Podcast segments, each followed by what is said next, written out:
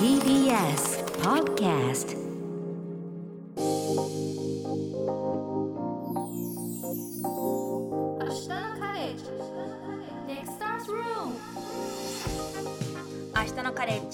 ジキニマンス塚本二木と今日のバディホテルプロデューサーの龍崎翔子です。この時間は明日のカレッジが注目するあらゆる分野の若きチェンジメーターをご紹介するネクスターズルーム今日のネクスターは株式会社リシー代表で街中スナック福井オーナーの藤本和樹さんです藤本さんよろしくお願いしおま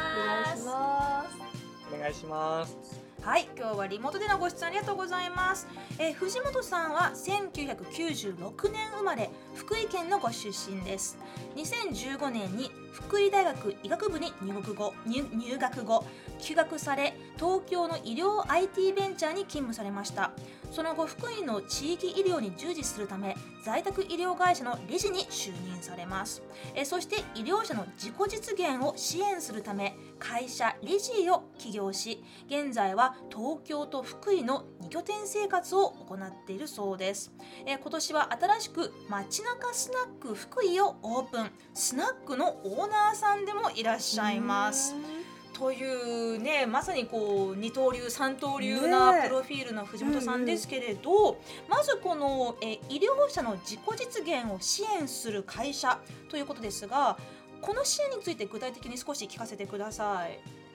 はい、ありがとうございます。と具体的にはほとんどですねキャリアに関する支援があの主でしてあの、まあ、キャリアに関する、まあ、パーソナルキャリアトレーニングと、まあ、あの半年間こう伴走するようなあのポプログラムをあの提供させていただいたりですとかあの転職が必要であればあのお仕事のご紹介ですとかあとはですね、まあ、情報発信ということで、まあ、キャリアに関するメディアをあの複数あのオウンドメディアとして運営させていただいております。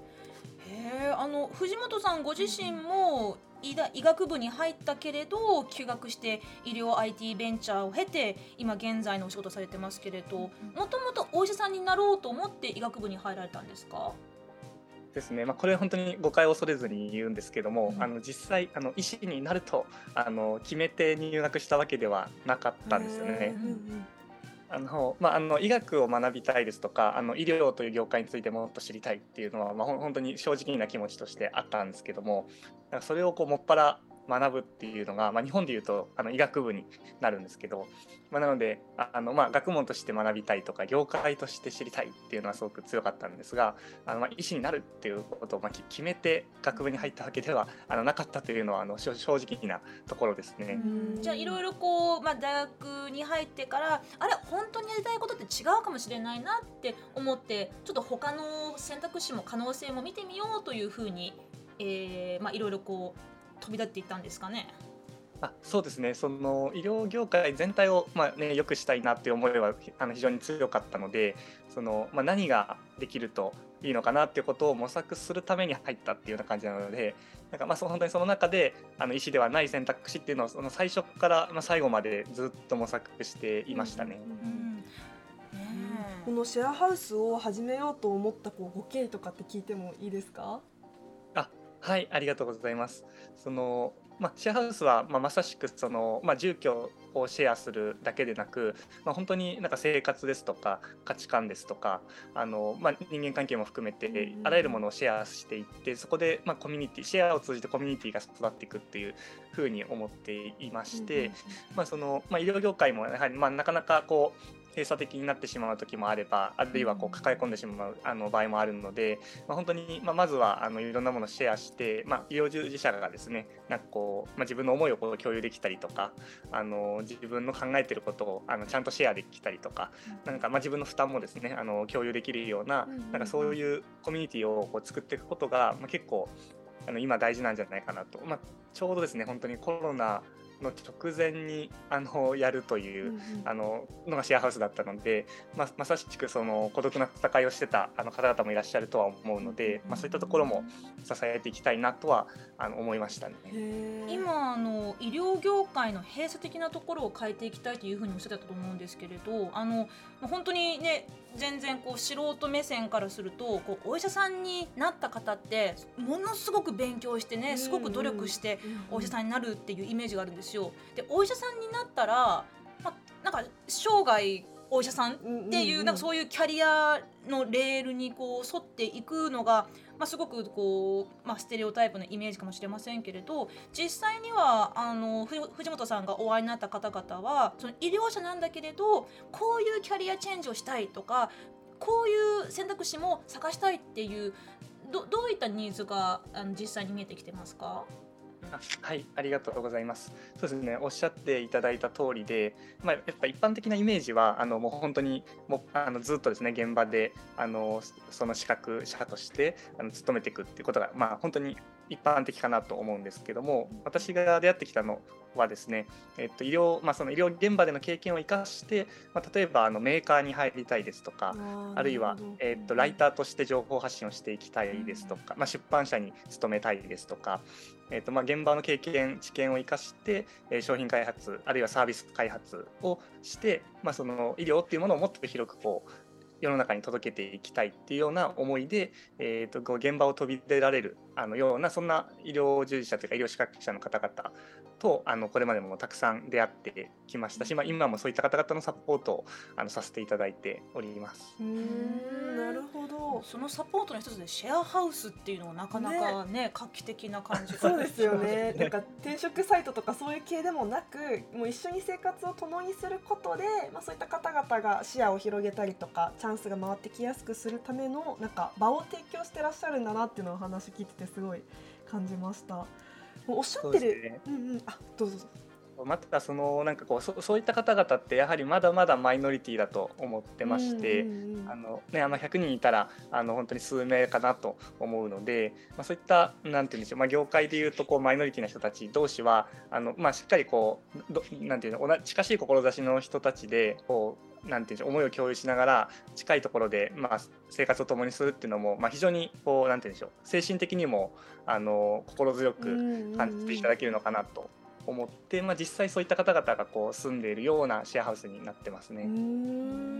で実際なんかこう私もその産後ケアの、まあ、ホテルをやっているっていうこともあって、まあ、助産師さんですとか、うん。そういうこう医療従事者の方と働く機会がすごい多いんですけれどやっぱりこう彼女たちからすると、まあ、病院という場所を離れて、はい。民間企業に入るのって結構大きな挑戦うん。でもあったりとかされるんですよね。で一旦そういうこうなんかこういわゆる民間に入った後にもう一回病院に戻れるのかみたいなところへの不安やっぱブランクができてしまうことへの不安だったりとかもあったりあるいはなんかこう、まあ、例えばじゃあ副業だったりとか自分の持ってるナレッジをなんかこうより生かす方法はないんだろうかみたいなところを結構皆さんなんか悩んでらっしゃるんだろうなっていうのはすごい思っていてでやっぱりその有資格者の方ってもう結構長い時間かけてその資格取られてる以上それをなんか、じゃあキャリアチェンジしようとも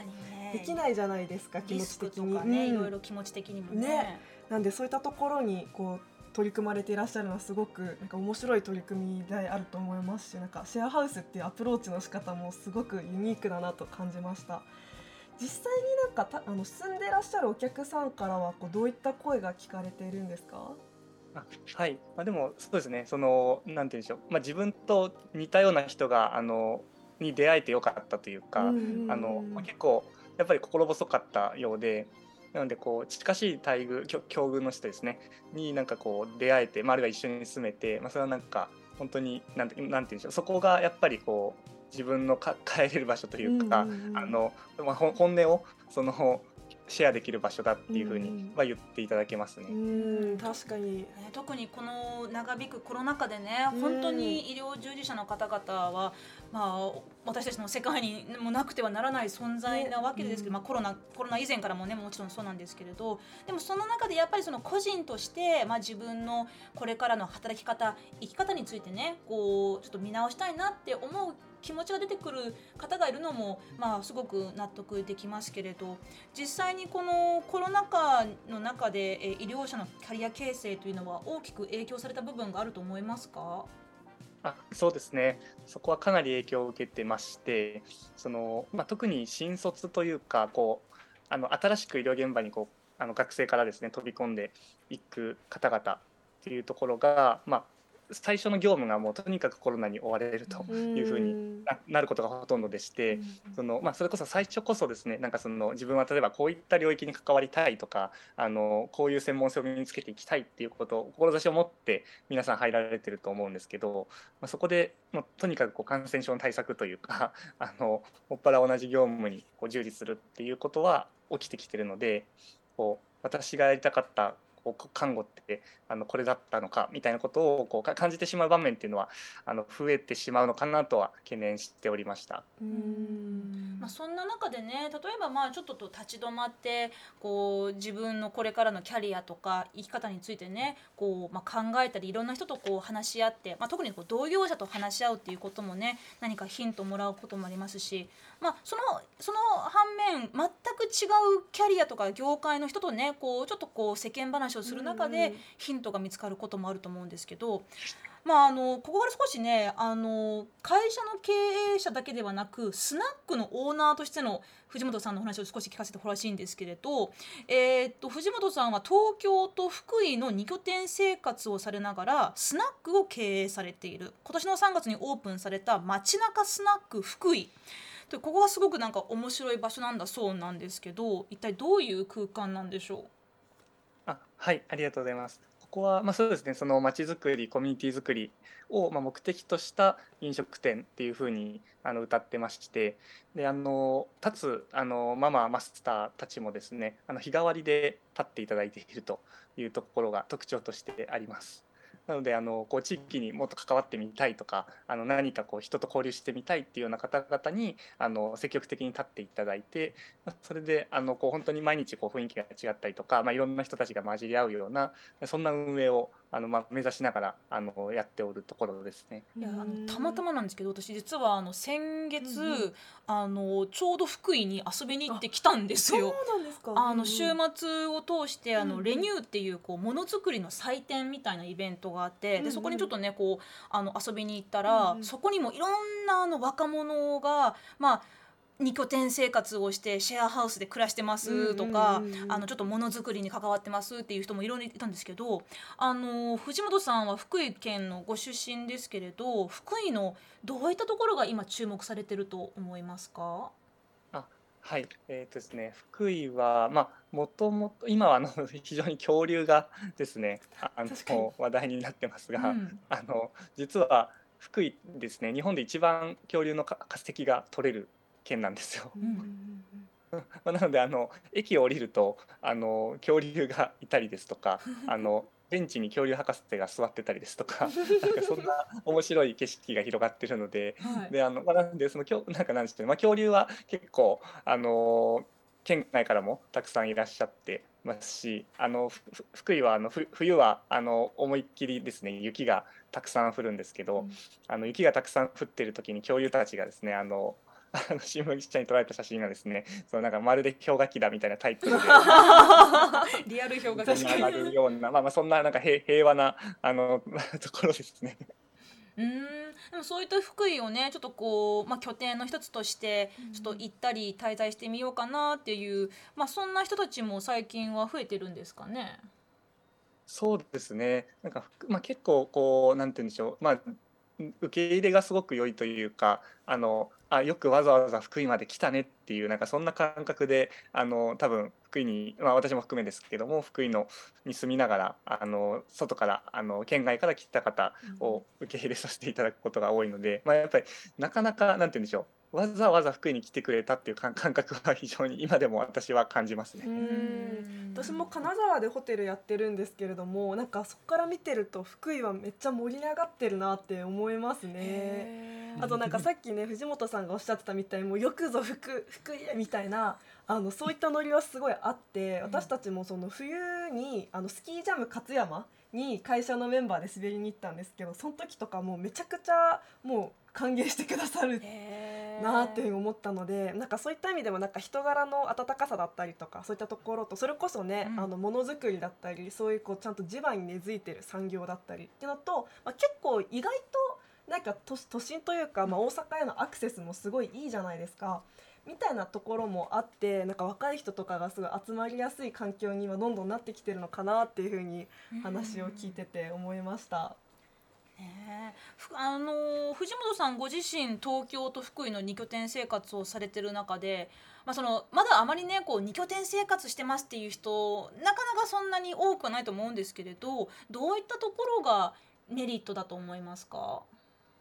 はい、ありがとうございます。とまあ、まずあのぜ前提としてやはりどどちらも好きっていうのは私はあるんですけども、うんそのと東京にしてもあの福井にしてもっていうそそれぞれですね。で、まあ、その前提の上でやはりその外から自分の地域というか、まあ、ま東京のことも自分の地域と呼んでしまってますが その自分の地域を外から見れるっていうのがまた何よりのなんかいいいい点かなと思ってましてでそれはまあもちろんその、ね、東京で勤めて福井に戻ってきましたっていう方ももちろんいらっしゃるかと思うんですけど、まあ、東京は東京でもちろん日々変わりますし福井もやはり日々変わってるのでやはりこう定定期的に外から見るっていうことができる。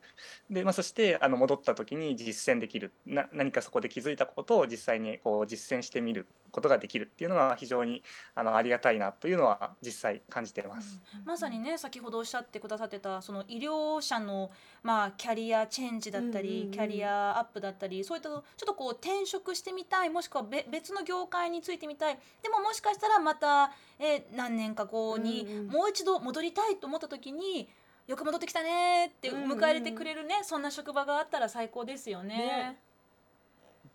ですね。え本当になんかこうね自分のい、まあ、ホホームというかがまあ複数あるっていうのもまあ本当になんて言うんでしょう。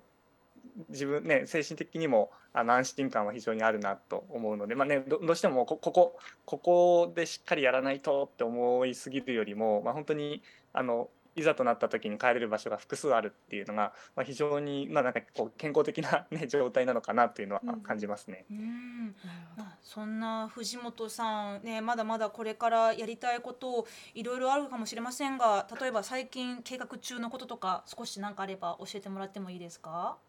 はい、ありがとうございます。とですね、まあえっとまあ、これまであの民間でですねあの、まあ、本当医療業界とか医療業界で働く方々に向けてあの、まあ、必要かなと思うことを、まあ、自分なりにこう模索してきましてでここはもう結構こう手応えというかか感じてまして、まあ、しっかりこれをもう続けていこうですとかこうさらに大きくしていこうっていうことはあの手応えを十分感じておりますので継続します。でもう一つ、えー、とやはりこう例えばあのなんていうの、まあ、せ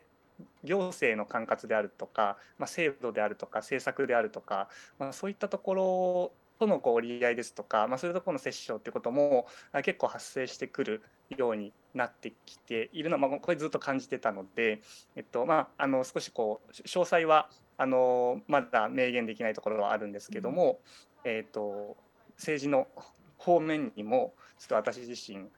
少しチャレンジをしていこうとというふうに実は思っております。なのでそこでまあ本当に関と民とですね、まあ、両方からやっていくことで作っていけるものがあるなというふうに思っているので、うん。なんかそこはまあまだあのこれ,、ね、これから私もまだまだこれからなので、まあ、ちょっとあの手この手しっかりとこう必要であると感じるものは全てやっていこうかなというふうに思ってますね。なんかちょっとワクワクしますね。ねえなんか藤本さんみたいなじ実際に授業もされていながらすごいこう若いバイブスでこう、なんか取り組まれてる方が なんか実際に政治の世界に出ていった時に、うん。なんか社会とか自治体がどう変わっていくのかもすごいぜひ見てみたいなと思うのでちょっともう全力応援させていただきたいです。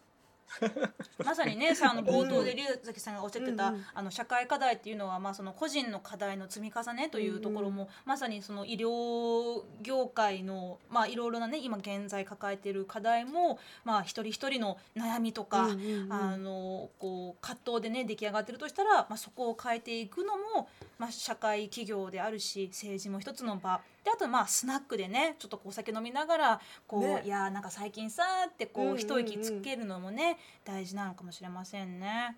いやあのぜひねあのこの話を聞いて、えーちょっと気になるなと思った医療従事者の方いましたら、えー株式会社レジえースペルは REGIE こちらをぜひチェックしてみてください。ここまでのお話は株式会社理事代表で街中スナック福井オーナーの藤本和樹さんをお迎えしました藤本さんどうもありがとうございましたありがとうございました。